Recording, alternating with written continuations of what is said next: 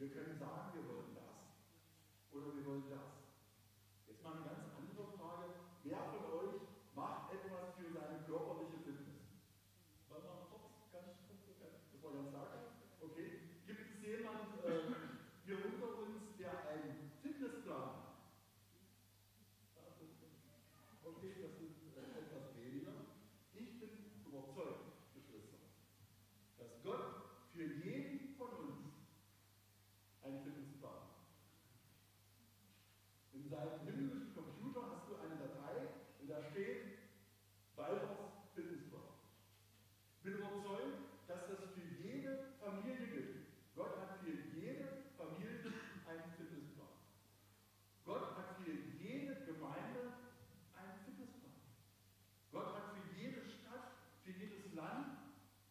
Jeden Kontinent Fitnessplan. Der kriegt das hin. Der verliert niemals die Kontrolle. Aber wir haben die Wahl. Von alleine wirst du nicht fit. Du musst schon etwas tun. Du musst tun, was der Herr will. Freiheit oder Liebe? Und gerade jetzt in unserer Zeit, wenn wir das so hören, Freiheit. Ich denke, die meisten von uns würden spontan sagen, Freiheit. Denn was wir jetzt erleben, ist eine gewaltige Einschränkung unserer Freiheit. Und Freiheit hat so einen, einen Touch, das ist alles ja, frei sein, unabhängig sein. Und das wollen wir alle. Das ist wie so ein, ein zwanghafter Drang. Und jetzt auf einmal erleben wir, wie diese Freiheit eingeschränkt wird. Wie wir auf einmal Dinge nicht mehr tun dürfen, die sonst selbstverständlich waren. Man bekommt auf einmal ein ganz anderes Gefühl. Ich war vor kurzem mal wieder mit einem guten Freund in einem Restaurant. Das war wie Weihnachten. Wir war, saßen zusammen in einem Restaurant und konnten ein gutes Essen genießen. Das war sonst selbstverständlich, das nimmt man sonst so hin. Auf einmal war es was Besonderes. Freiheit oder Liebe, wie würdest du dich denn entscheiden? Wisst ihr, was Jesus gemacht hat? Jesus hat auf seine Freiheit verzichtet. So sehr hat Gott die Welt geliebt, dass er seinen Sohn hingab. Jesus hat sich für die Liebe entschieden. Er hat die Liebe über seine persönliche Freiheit gestellt. Das ist eine Herausforderung in unserer Zeit. Freiheit oder Liebe? Würdest du dich für die Liebe entscheiden?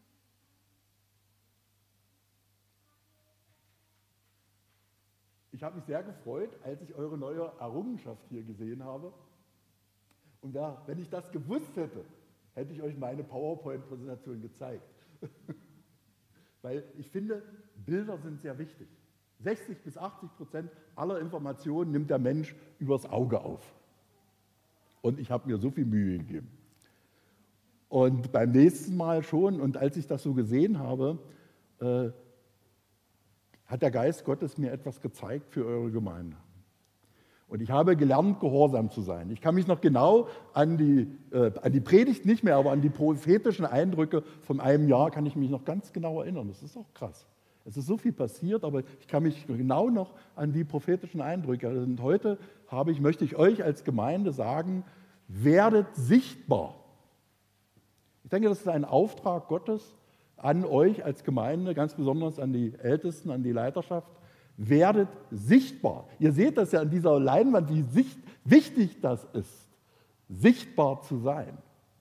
Auf einmal bekommen die Lieder auf einmal eine Brillanz. Und ich möchte mich einfach auch bei dem Lobpreisteam bedanken. Habt ihr richtig gut gemacht.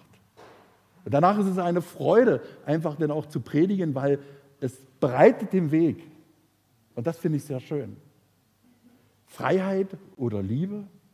In Galater 2, Vers 20 steht ein genialer Vers. Und äh, Walter hat mir erzählt, dass es das heute Abendmahl gibt. Und ich finde, es ist ein, ein super Vers, der einfach auf das Abendmahl auch hindeutet. Galater 2, Vers 20 fängt an mit einer Proklamation. Paulus proklamiert das. Ich lebe. Und das zeigt auch eine Aussage Gottes. Gott ist für das Leben. Ich lebe. Und im, im, Griechischen gibt es zwei Worte für das Leben. Das eine ist Bios, das kennen wir alle aus dem Wort Biografie. Also das heißt, Biografie heißt, irgendwann wirst du gezeugt, dann wirst du geboren und dann wirst du älter und irgendwann war es denn das. Aber der zweite Begriff ist Zoe. Ich liebe diesen Vornamen zum Beispiel. Zoe. Zoe ist das Leben aus Gott heraus. Und das ist eine ganz andere Qualität als Bios. Als normal so, dass ja irgendwann kriegt man Falten. Ja? Sondern Zoe ist das Leben aus Gott heraus. Und trotzdem gehört das beides zusammen. Wie man an mir auch sieht, man wird älter. Ja? Nicht immer weiser, aber älter. Aber das Leben aus Gott, das kennt kein Alter. Ja? Es gibt ja diesen schönen Spruch, Jesus macht Jünger. Immer wieder höre ich, wenn ich so, äh, das nehme ich als Kompliment, was, du bist schon Rentner? Ja, bin ich wirklich. Ja? Jesus macht Jünger. Und darum ist das eine Proklamation, ich lebe. Und dann geht es weiter. Und dann kommt Paulus in eine Tiefe hinein, doch nun nicht ich, sondern Christus lebt in mir. Und wenn wir nachher das Abendmahl feiern, Geschwister, wir nehmen Christus auf in dem Brot und in dem Wein oder Traubensaft, oder egal, ja, so nehmen wir Christus auf, seinen Leib und sein Blut als Symbol, als Träger seines Lebens. Blut ist immer Träger des Lebens. Und wir nehmen das auf in uns. Und wenn wir das nachher nehmen, bitte Geschwister, denkt dran, ihr nehmt das Leben Christi auf, ihr nehmt Zoe auf in euch. Und wenn dich mal jemand fragt, wo lebt denn dein Jesus, kannst du ganz einfach antworten, in mir.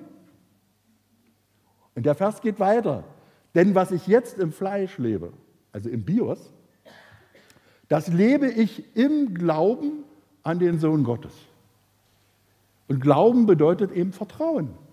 Denn was ich jetzt im Fleisch lebe, das lebe ich im Vertrauen an den Sohn Gottes, der mich geliebt und sich selbst für mich hingegeben hat. Lasst uns, wenn wir nachher das Abendmahl feiern, das vor Augen haben. Und nun komme ich nochmal zu diesem Fitnessplan. Es geht sogar äh, ziemlich konkret um zwei Dinge oder eigentlich um ein großes Ding, und zwar um Krisen. Ist ja ganz bekannt heutzutage. Ne? Jetzt ist Urlaubszeit und ich habe gelesen, also die Ostsee und die Nordsee, du kriegst kein Zimmer mehr, keinen Zeltplatz mehr, alles voll. Ja? Und wenn ihr da am Strand lang geht, ja, wir waren im November für ein paar Tage an der Nordsee und da hängen überall so eine runden Dinger am Strand. Kennt ihr, ja? Rettungsring genannt. Ja? Und wozu sind Rettungsringe da? Wenn du am Ertrinken bist, dass du dich festhalten kannst, wenn es dir jemand zuwirft. Und ein Rettungsring, ja, wozu braucht man den? Aber wenn du ihn brauchst, dann muss er da sein. Lieber haben als brauchen. Krisen machen etwas ganz Besonderes. Erstmal Nummer eins, die Kraft zur Bewältigung von Krisen wird meistens vor den Krisen gelegt. Und wie gesagt, ich arbeite viel in der Seelsorge, in der Supervision und äh, habe viel mit Menschen, die in leidvollen Situationen sind, zu tun. Ganz wichtig, wenn du in einer schwierigen Situation bist, in einer Krise, ob körperlich, geistlich, egal welche Krise, auch finanziell, du bist nicht der Einzige. Manchmal ist es so, die Frage kommt dann, warum gerade ich? Immer trifft es mich. Kennt ihr das auch? Den anderen geht es so gut. Warum immer ich? Das ist eine Strategie des Feindes. Denn der Feind will dich isolieren. Er will sagen, oh, gucke mal, du armes Würstchen. Irgendetwas kann doch mit dir nicht stimmen. Es trifft dich. Ich habe euch im Vorjahr erzählt, dass ich angefangen habe, in einem Kinderheim für schwerst traumatisierte Kinder zu arbeiten. Und es ist Statistik, in jeder Woche werden in, der Bundesrepublik Deutschland 45 Fälle von sexuellem Missbrauch an Kindern angezeigt. In jeder Woche. Experten sprechen davon, das sind 10 Prozent der Realität. Also nur an diesem krassen Beispiel, also es gibt nicht bloß das eine Kind.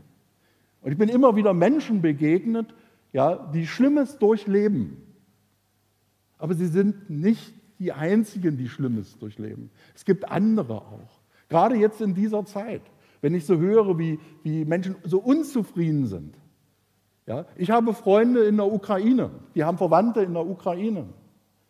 Wenn, was die so berichten, wie es da abgeht, da sind wir in Deutschland sehr, sehr, sehr gesegnet. Oder wie hat mir jemand gesagt, versuch's doch mal mit Dankbarkeit.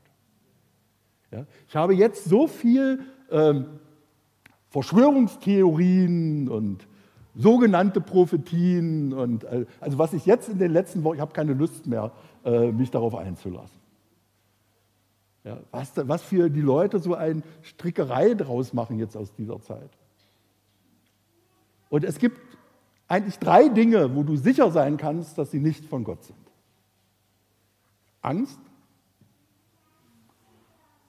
Angst kommt aus dem Lateinischen, heißt zu eng. Das hängt auch da. Der Feind will dich einengen, will dir die Luft nehmen, will dich, will dich drücken. Ja? So, Angst. Dann Hochmut, Stolz. Mir passiert doch nichts. Ich denke, da haben wir Freikirchler, ja, wir neigen da zur Hybris. Ja? Und das Dritte ist, was garantiert nicht von Gott ist, ein schlechtes Gewissen. Ein schlechtes Gewissen, ich habe das so oft erlebt. Ich kann nichts, ich taure nichts, ich kriege es ja doch nicht hin. Ja? Weil Gott macht dir kein schlechtes Gewissen, er überführt. Und wenn Gott dich überführt, machst du es ganz einfach, bittest um Vergebung und dir wird vergeben. Das nächste ist, der nächste Rettungsring in solchen schwierigen Zeiten ja, ist, du bist nicht allein. Das ist das wirklich wieder Vorrecht von Gemeinden. Wir haben Gemeinschaft und Gemeinde neu schätzen gelernt in dieser Zeit. Wir hatten bei uns in Magdeburg in der kleinen Gemeinde Gottes, also herzliche Grüße davon, Hansi hat jetzt vor ein paar Tagen meinen Pastor gesehen, Pastor Karl. Ja, wir hatten Zoom-Gottesdienste. Ey, das war genial.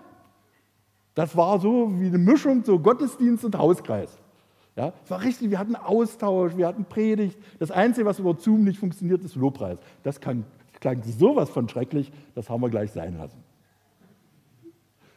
Aber wir haben dann gelernt, das Mikrofon auszuschalten und dann ging es besser. Also du bist nicht alleine, das ist so wichtig, ja, dass du mindestens eine Person hast, der du vertraust, wo du sein kannst, wie du bist. Weißt in der Tierwelt ist das so, wenn ein Tier verletzt ist, was macht das? Es zieht sich zurück. Es zieht sich in die finsterste Ecke seines Nestes, seines, seiner Höhle zurück. Und das will der Teufel mit dir auch.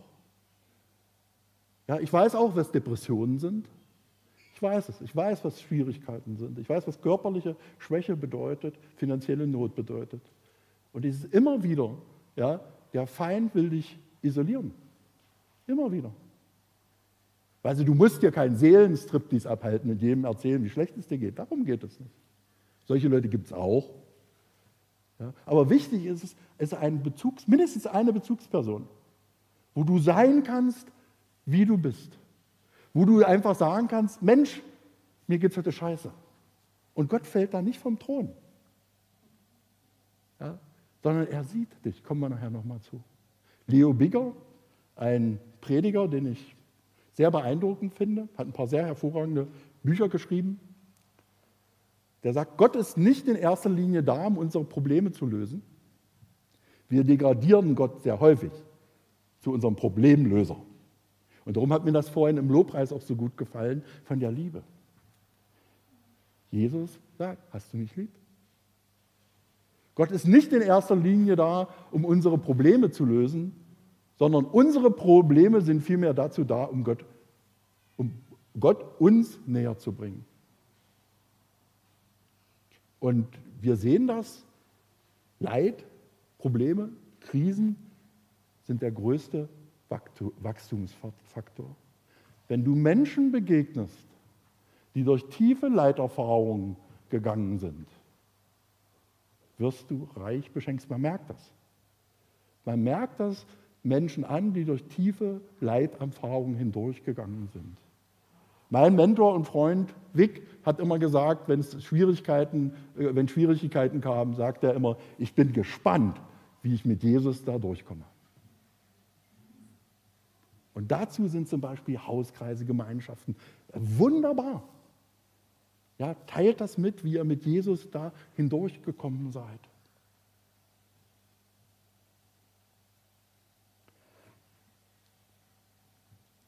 Jetzt kommen wir einfach zu zwei, es ist eigentlich das Zentrum jetzt der Predigt, zu zwei Wesenszügen des Besitzers des Fitnessstudios. Also zwei grundlegende Wesenszüge Gottes, was wichtig ist, dass wir das sehen, weil das ist einfach die Basis, auf der wir stehen. Und manchmal ist das so, dass wir so Aha-Erlebnisse haben. Kennt das, was ihr, ihr bewegt etwas äh, wochenlang, monatelang, manchmal auch jahrelang und auf einmal kommt ein Moment und sagt, aha, so ist es. Und solchen Moment hatte ich an der Nordsee. Ich war mit meiner Frau auf dem Deich. Und ich weiß es nicht, ob Ebbe oder Flut war, weiß ich nicht mehr. Und äh, ich fotografiere für mein Leben gerne. So, und dann stand Brigitta so oben auf dem Deich und ich bin die Treppe runtergegangen und äh, habe unten mir den Ort angeguckt. Und dann habe ich mich umgedreht und dann sah ich meine hübsche Frau mitten auf dem Deich. Und auf einmal war ein riesiger, kräftiger Regenbogen über meiner Frau. Und das sah wirklich krass aus. Ich habe hier äh, das Bild, man sieht den Regenbogen nicht so deutlich. Ja? Und meine Frau stand auf dem Deich und der Regenbogen riesig drüber. Und da sah ich diese kleine Frau und dieser riesige Regenbogen. Und ich mag Regenbogen sowieso. Und das sollte jeder gläubige Mensch, sollte ihn mögen. Und da ist mir auf einmal klar geworden, welche unwahrscheinliche, riesige Freiheit uns Gott gibt. In 1. Mose 9, Vers 15 lesen wir, und Gott sprach, ich gebe euch ein Zeichen als Garantie für den ewigen Bund, den ich mit euch und allen Lebewesen schließe. Und damals war es so, zu der Zeit und in der Kultur, wo das geschrieben wurde, war ein Bund mehr als ein Versprechen, mehr als ein Vertrag. Das war ganz einfach. In der Kultur, wo das, wo das damals geschrieben wurde, war, wenn du den Bund gebrochen hast, gab es nur Rübe ab. Und hier sagt Gott, der Schöpfer des Universums, der Schöpfer aller Welt und alles Lebewesen, sagt, ich schließe mit dir einen Bund. Das geht nicht von uns aus. Es ist krass. Er erwartet noch nicht mal meine Zustimmung, sondern er sagt, ich schließe mit dir einen ewigen Bund. Soweit zu allen Verschwörungstheorien. Gott schließt einen ewigen Bund. Und er wird sagen, ich werde die Menschheit nicht vernichten durch eine Flut oder durch andere schreckliche Dinge. Ab Vers 12 lesen wir, und Gott sprach, ich gebe euch ein Zeichen als Garantie für den ewigen Bund. Stellt euch das mal bitte vor, ja, in einer Unmöglichkeit. Ja, da hast du auf der einen Seite Sonne, muss sein, und auf der anderen Seite Regen, dunkler Himmel. Es sind zwei Sachen, die passen eigentlich nicht zusammen. Zwei gegensätzliche Sachen. Aber ohne diese Gegensätze gäbe es keinen Regenbogen. Und dann kommt die Sonne in einem ganz bestimmten Winkel auf diesen Regen und auf einmal, batz, hast du die Spektralfarben am Himmel. Und jedes Mal, wenn dieser Regenbogen irgendwo zu sehen ist, denkt Gott an den Bund, den er mit dir gemacht hat. Ey, was ist das für ein Vorrecht? Was ist das für eine Freiheit? Ja, das Problem ist einfach, ja, dass wir mit Freiheit nicht umgehen konnten. Aber Geschwister, wir sind häufig so eng in unserem Denken. Und Gott vertraut uns eine unwahrscheinliche Freiheit an. Ich hatte mal eine Chefin, die hat immer gesagt, jeder kommt zu mir und sagt mir, was nicht geht. Kennt ihr das auch? ja? Jeder kommt und fängt an zu meckern. Sagt, aber keiner kommt und sagt, ich schöpfe erstmal den Raum aus, den ich habe. Gott hat uns eine Freiheit gegeben und kaum jemand von uns schöpft sie aus. Weißt du, Gott hat kein Problem mit deinen Fehlern. Gott hat kein Problem mit deinen Schwächen. Gott hat kein Problem mit deinem Versagen. Gott hat kein Problem mit deiner Persönlichkeit. Ja, ich gehe so weit, ich sage, Gott hat kein Problem mit deiner Sünde. Weil er darauf wartet, dir zu vergeben. Und wenn du fällst, wenn du sündigst, dann bitte um Vergebung. Und er vergibt. Und er vergibt. Und er vergibt, weil das ist sein Wesen. Wir stellen uns häufig Gott vor wie einen Polizisten, der darauf wartet, dass wir einen Fehler machen. Ja, 26 Stundenkilometer zu schnell, Führerschein weg. Haben Sie ja jetzt zurückgenommen. also wir dürfen wieder schneller fahren. Nee, aber so, Gott ist so nicht. Gott gibt uns eine riesige Freiheit. Er vertraut uns diese Freiheit an. Also hört auf, klein zu denken und nutzt diese Freiheit aus. Nutzt sie aus, bewegt euch in dieser Freiheit. Und im Epheserbrief steht es, die herrliche Freiheit der Kinder Gottes. Willst du frei sein? Komm zu Gott. Und du kannst dich bewegen. Wir kommen ganz so schnell, das darfst du nicht, das darfst du nicht, das darfst du nicht. Ich denke, dass Gott einen ganz anderen Blick dafür hat. Die herrliche Freiheit der Kinder Gottes kommt und seht und wieder zum Abendmahl kommt und schmeckt. Ja? Gott ist zu spüren. Gott ist zu schmecken. Wir dürfen ihn aufnehmen und dann in dieser Freiheit, ja, ich will in dieser Freiheit leben. Es beginnt wieder mit einer Entscheidung, ja, ich will in dieser Freiheit leben. Also hier haben wir den Gott der Weite. Und wieder das Gegensätzliche, das schließt sich nicht aus. Wir kommen jetzt zu einem anderen Element Gottes. Der Gott der Nähe. Und interessant, Gott kriegt das hin.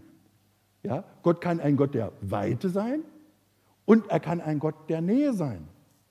Und als ganz praktisches Beispiel 1. Mose 16, die Geschichte mit Hagar.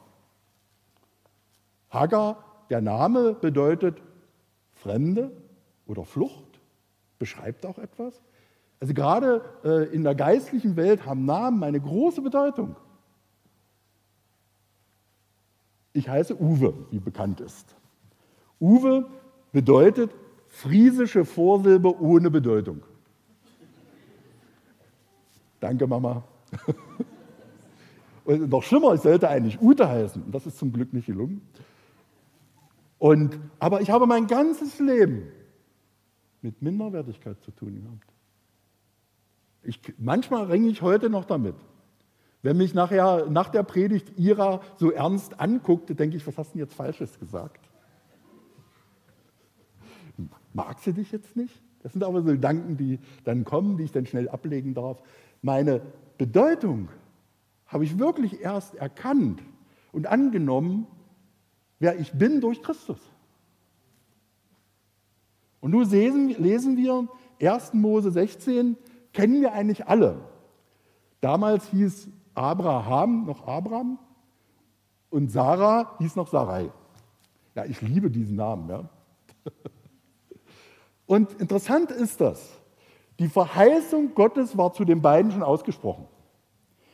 Er hat gesagt, ja, ihr werdet ein großes Volk sein. Nun passierte Bios, Abraham war 86. Ja, und äh, ich sag mal, wie potent ist man mit 86? Schon ein großes Wunder. Und es klappte nicht. Die Verheißung erfüllte sich nicht. Und was machte dann die clevere Frau, damals in der Kultur vollkommen normal, versucht das bitte heute nicht, ja, damals in der Kultur vollkommen normal, sagte, okay, mit mir klappt es nicht, wir helfen Gott mal ein bisschen auf die Sprünge, nimm meine Sklavin und mach mit ihrem Kind. Ja, dann ist das ja auch so ähnlich wie. Und Geschwister, häufig machen wir Versuchen, wenn Gott nicht so funktioniert, wenn er nicht so reagiert, wie wir es uns wünschen und erwarten, versuchen wir dem lieben Gott manchmal ein bisschen auf die Sprünge zu helfen.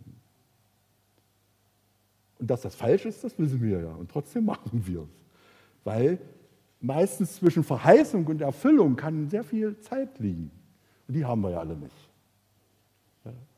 Aber hier Sarah, Abraham und dann kriegt, wird Hagar schwanger. Und dann kommt das, der nächste Fehler. Die Geschichte ist voller menschlicher Schwächen. Das finde ich so genial an den Helden der Bibel. Sie machen aus ihren menschlichen Schwächen kein Hehl. Hagar wird schwanger und dann steht sie da und sagt zu Sarah, ätst du nicht. Ich bin schwanger, ich bin die Gesegnete und du nicht.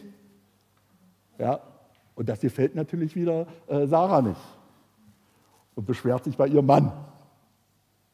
Ja, und dann gibt es Stress. Und was macht Hagar? Die haut ab. Schwanger und haut ab, rennt in die Wüste. Und in ihrer ganzen Verzweiflung begegnet ihr ein Engel Gottes. Und dann kommt diese fantastische Aussage, da nannte Hagar den Herrn, der zu ihr gesprochen hat, Elroy. Denn sie sagte, ich habe den gesehen, der mich sieht. Elroy bedeutet der Gott, der mich ansieht, der Gott, der mich im Blick hat. Du, gerade wie diese Geschichte, Menschen machen so viele Fehler, gesalbte Menschen. Von Abraham, der Stammvater. Ja, und Gott begegnet ihnen.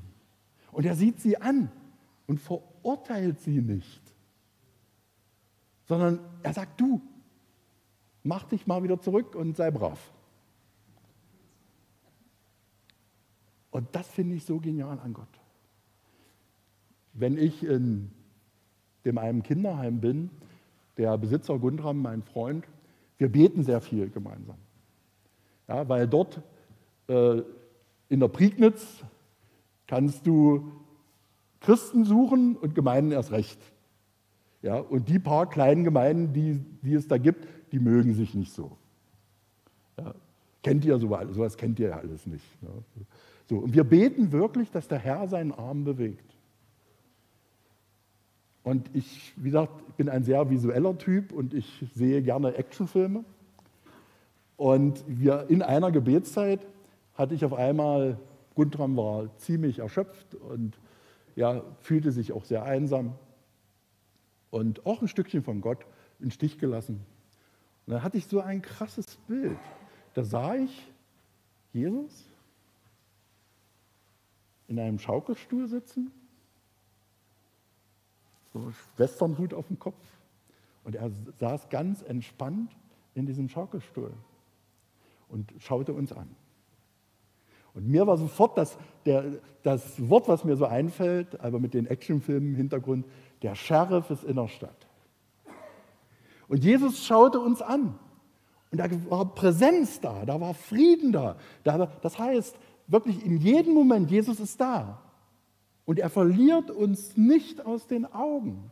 Er schaut uns an voller Liebe.